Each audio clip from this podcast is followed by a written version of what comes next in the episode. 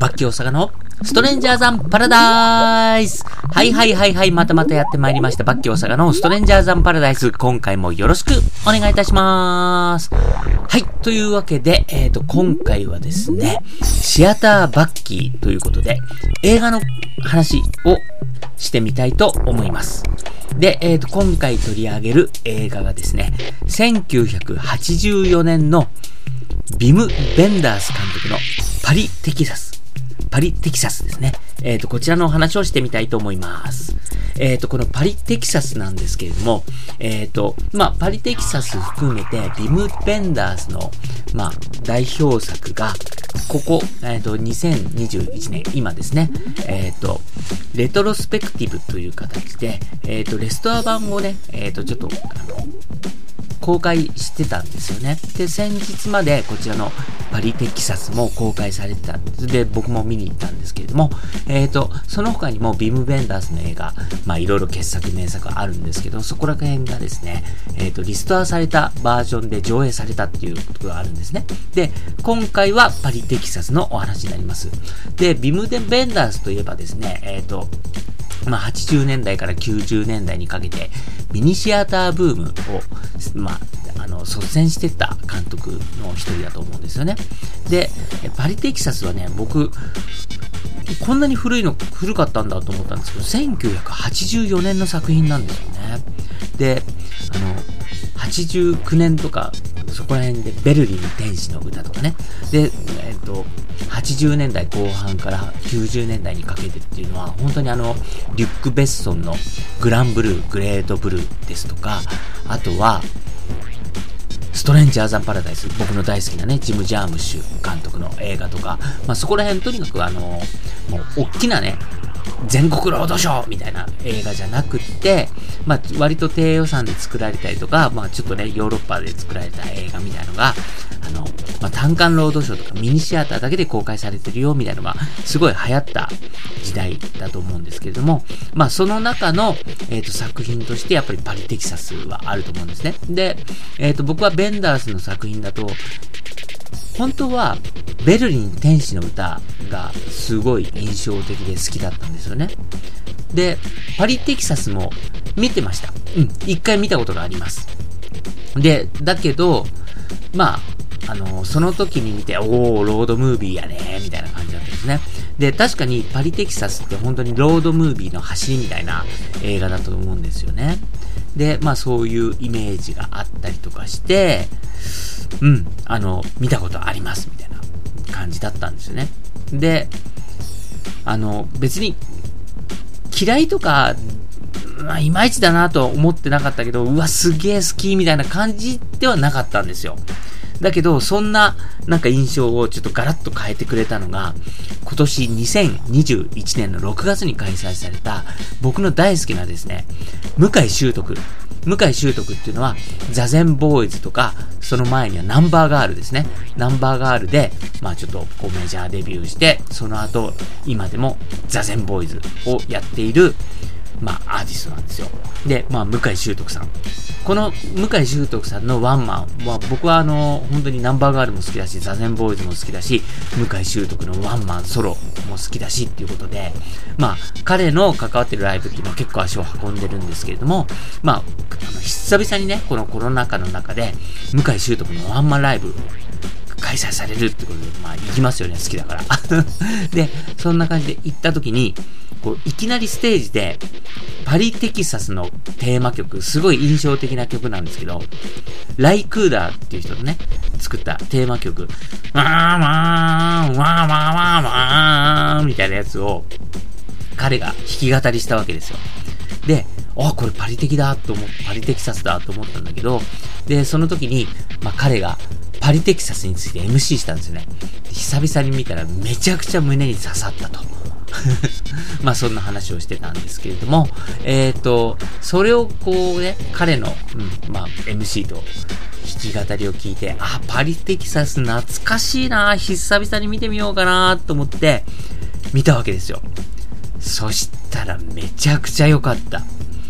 あのー僕がね、そのパリテキサス、まあ、昔一回見た時にハマらなかった理由としては、決して100点満点の映画じゃないんですよね。すごくバランス悪いし、話の展開とかもちょっと不思議な展開で、この話何なん？みたいな いう感じは、まあ、正直あるので、そこら辺が、その昔見た時は引っかかっちゃったんだろうなって、ビジュアルとか綺麗だし、なんかこう、一回見たら忘れられないシーンとかね、展開っていうのはあるんだけど、なんか、すげえ好きみたいなところにはいかなかったみたいなところだったんですよね。だけど、まあちょっとその時を経て、改めて見たら、これがね、やっぱり、バランスの悪さ、変な映画だな、みたいなところは否めないし、突っ込みどころとかもいろいろあるんだけど、すごいいい映画だったです。うん。改めて見たらめちゃくちゃいいわ、しみるわ、みたいな感じでね。そこから、まあ、この今回のスクリーン上映も含めて、あとは、あの、僕、DVD とかも買っちゃったんですけど、まあ、そういう感じでね、見たりとか、みたいな感じで、すっかりこの映画好きになっちゃいました。で、えっ、ー、と、こっからちょっとね、あの、パリテキサスの何が素晴らしいかっていう話で、少しね、あの、ストーリーとかこう、映像とかに触れますので、完全にネタバレは嫌だよっていうことで知りたくないよっていうことだったら、まあ、一回実際に見てから、この、ポッドキャスト来ても聞いてもらえるといいかなと思います。あの、わざわざこういうことを言うのは、僕がね、やっぱりネタバレされるのすごく嫌いなんですよね。で、予告編とかでも結構旨味のあるシーン出しちゃう予告編とかは、本当になるべく見ないようにしてるぐらいな感じで、なんかあの、予告編とか、そのネタバレとかで、なんか旨味のところをこう聞かされちゃうとすごい損した気分になるタイプなんで、まあそれでちょっと、まあこういう断りを入れていますという感じです。で、えっ、ー、とね、まあ、パリテキサスはですね、本当に文字通りテキサス州である、ね、おじさんが発見されるみたいな ところから話が始まるんですけれども、あのー、まあ、急に失踪しちゃったおじさんが主人公なわけですよね。で、もう本当にテキサス州のなんか本当にもうれ果てた地みたいなところに彼がいきなりいてみたいなところから話が始まって、で、まあ、そこでこうバタンみたいな倒れちゃったところから、えっ、ー、と、身寄りの人、弟さんに連絡を取って、その弟が彼のことを迎えに行くみたいなところからストーリーが始まるわけですね。で、えっ、ー、と、主人公の彼には、8歳になる。まだ7歳かな？うん。8歳になる直前の子供がいるんですよ。だけど、その主人公の彼は、トラビスは、4年間失踪してたわけですよね。で、4年もどこ行ってたんだみたいな話になって、で、子供がもう7歳、もうもうじき8歳になる子供。ね。で、まあ、8歳としたって、4年間って言ったら、その子供の人生の半分お父さんがいないっていうことなんですよ。まあ、あげないだろうみたいな感じで。で、まあ、そんなことがありつつも、まあ、子供とも再会して、で、こう、やっぱり親と子で少しずつ不器用なコミュニケーションをしながら打ち解けていくみたいなこう展開になるんですよね。で、そこら辺のね、こう描写がね、なんか、すごいキュンなんですよね。で、主人公のね、お父さんが、こう子供を迎えに行ったりとかするんだけど、最初迎えに行った時とかは、うわ、てるわ、嫌だわ、みたいな感じで、うん、一緒に帰ってもらえなかったりとかするんだけど、まあ、ちょっとしたことがあって、まあ、一緒に帰ってくれるっていうね、子供がお父さんの方を見て、うん、一緒に歩きながら帰ってくれるみたいな、こう、場面があるんですけど、そこの場面とかも、ね、なんかめちゃくちゃいいんですよ。で、何がいいってね、その、まあ、少しずつなんとかコミュニケーションを取ろうとして、子供がそれをこう察してくれるみたいなところの描写。で、で、まあ、一緒に帰るんだけれども、こう道路の右側の歩道と左側の歩道ってね、なんか車道を通して、こう、離れた歩道ね、一緒の歩道を、同じ歩道を歩くんじゃなくて、この右と左の別々の歩道を、うん同じ歩幅で歩いていくみたいなね。この描き方がほんと、あうまいなーってなんか、うん、少しずつ、こう、いきなり距離感が近づいてはいないけど、うん、でも一緒に歩幅を合わせて帰ってるよみたいなところ。とかがね、すごい良かったりとか、なんか、そういう、で、なんかこう、セリフとかじゃなくて、この行動で、うん、動作で、なんかね、その、少しだけど、うん、近づいたね、この二人、みたいな描き方がね、本当に良かったりとかね、なんかそういうところがね、まだ憎いんですよね。うん。で、まあその子供がね、その7歳から8歳になるっていう、こう、ちょうどそのタイミングの男の子がね、少しずつ本当のお父さんに心を開いていくと。うん。それで、お母さんを探しに行くことになるんだけど、なんかそこら辺でね、うん、僕も行くみたいなところの、少しずつ少しずつ、なんかお父さんに興味を持って、うん、なんか、うん、お父さんと仲良くなってみたいなところとかのね、描き方がすごく良くって、で、この、うん、子供、子役の男の子がね、すごい可愛いのよ。で、まあ、シャイニング、ホラー映画のシャイニング、スタンリー・キューブリックの代表作でもあるシャイニングですね。で、シャイニングも、やっぱりあの、お父さんとお母さんと子供が、あの、冬のね、閉鎖されたホテルの中で過ごすっていう話で、ここに出てくる、シャイニングに出てくるダニーっていう男の子もすんごい可愛いんだけど、それと同じくらいこのパリテキサスに出てくるね、この彼、うん、男の子。すぐ8歳になるんだっていうこの子がね、すごく可愛らしくってね、愛らしいというかね、愛嬌があるんですよ。で、あの、まだお父さんとお母さんが仲良くってっていう感じで、弟さん夫妻と、うん、お父さんお母さんと、うん、まあ、息子の彼が一緒に映ってる8ミリ映画を見るシーンとかですね。で、このシーンとかもすごい良くって、なんか、その8ミリのね、あの、記録 AM のフィルムを、ね、自分の、こう、子供、まだちっちゃい頃の映像とかを見てるときに、なんか、そこら辺のタイミングで、なんかお父さんに対して少し見方がだんだんいい方に変わってきたりみたいなところとかね、なんかそういうところがね、またキュンでね、まあまたたまらないんだけどね。うん。まあそんな感じのシーンとか、あとは、のロードムービーとして、そのテキサス州からね、車で移動したりとかする映像とかも本当に綺麗だし、青い空、それからもう砂漠のような荒野みたいなところね、そこで車でバーッと走っていくみたいなところとかもすごくいいし、で、もう本当にね、その、向井秀徳が、もう弾き語りでバーバーバーバーバーバーってやった、その、ライ・クーダーのこのサントラ。これも本当に良くて、久々にこのパリテキサスの映画を見てから、あの、サブスクで、やっぱ音楽探して聴くよね。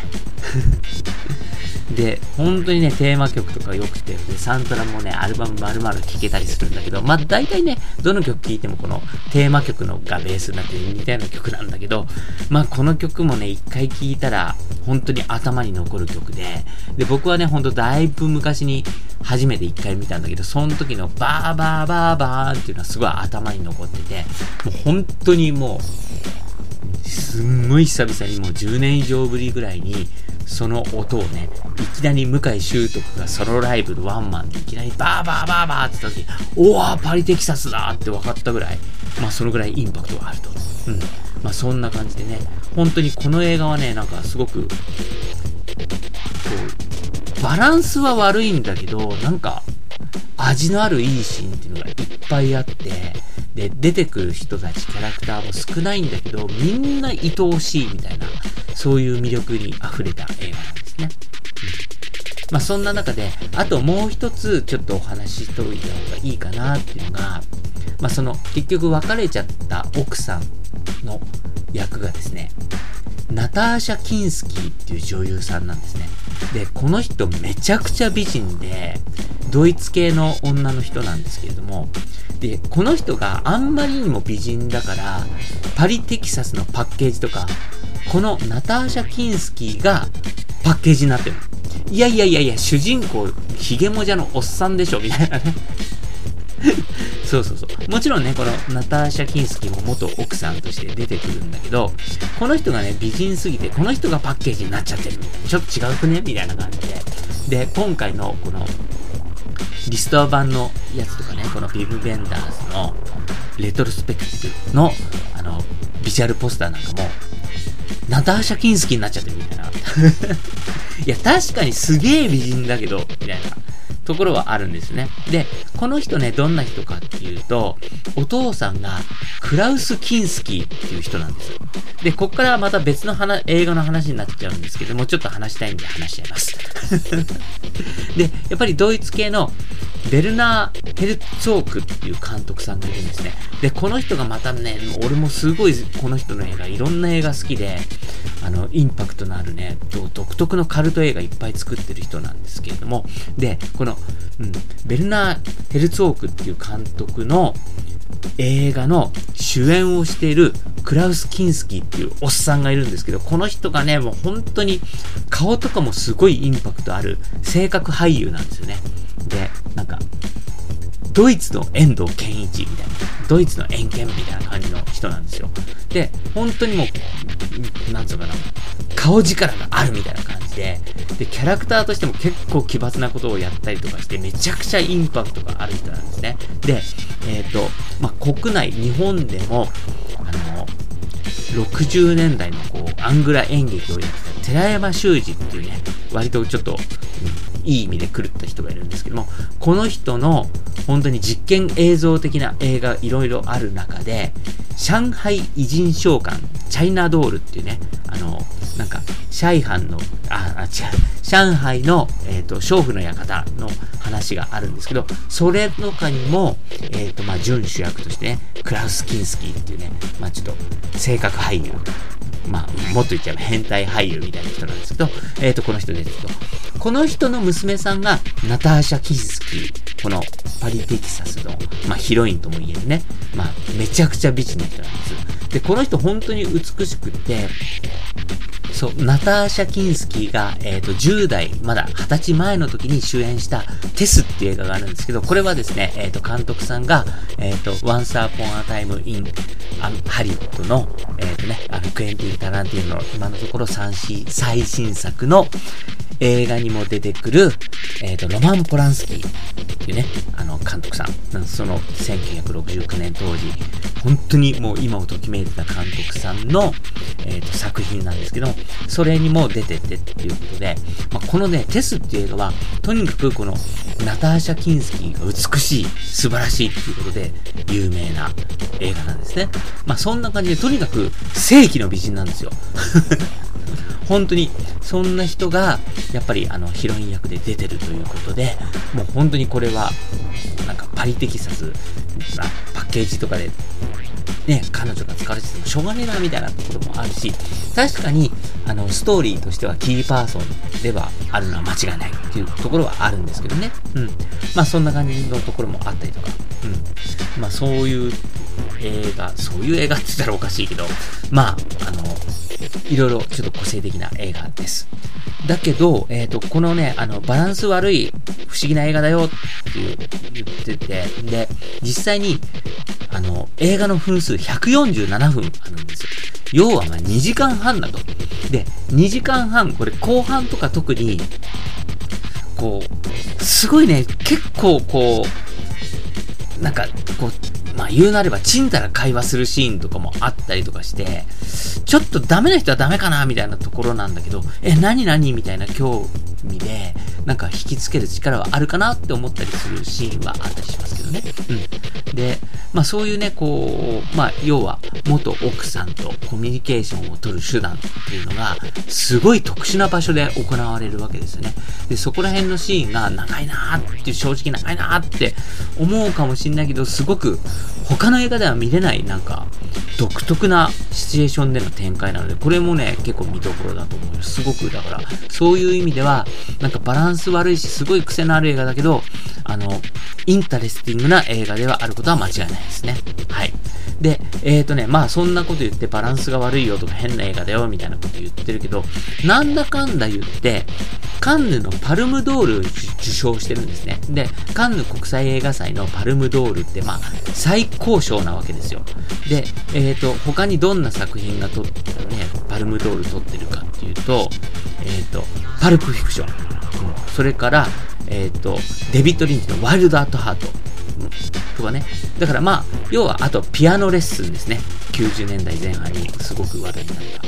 た。それから、えっ、と、日本でも今村翔平さんのうなぎとか、あとは、えっ、ー、と、まあ、2000年になると、俺の大嫌いな映画の一本、ダンサー・イン・ザ・ダーク、ビョークが主演のね、ミュージカルのクソ映画、ダンサー・イン・ザ・ダークとかも撮ったりとかしてて、で、あと、まあ、あれですね、あと最近だと、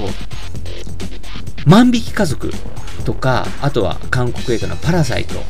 かね。まあこういうちょっと癖のある映画だけど、やっぱりなんか、な、なんかしらインパクトとか力のある映画っていうのが、えっ、ー、と、カンヌ国際映画祭のパルムドールっていうのを受賞してるんですけど、まあパリテキサスは1984年にしてパルムドールの受賞、まあカンヌ国際映画祭の最高賞を受賞したという映画になってます。だから、やっぱりちょっとね、不思議なバランスの映画ではあるんだけど、やっぱりビジュアルの美しさとか、あとはその、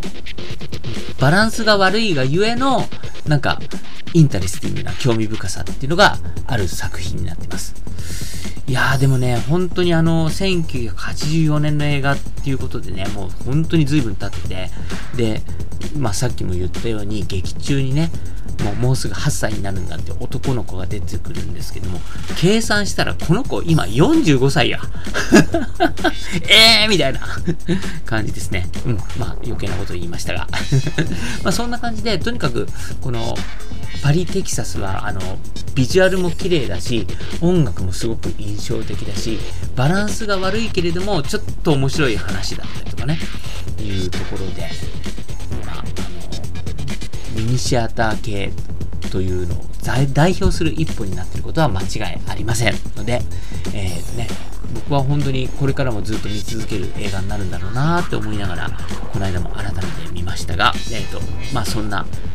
一本にね、この話を聞いて興味を持って見てくれた人が、なんかちょっとなってくれたらいいなーなんて思ったりします。はい。バッキー大阪のストレンジャーザンパラダイス。えっ、ー、と、今回はですね、えっ、ー、と、シアターバッキー映画のコーナーで取り上げた作品は、ビム・ベンダースのパリ・テキサスでした。最後までお聴きいただきましてありがとうございます。それではまた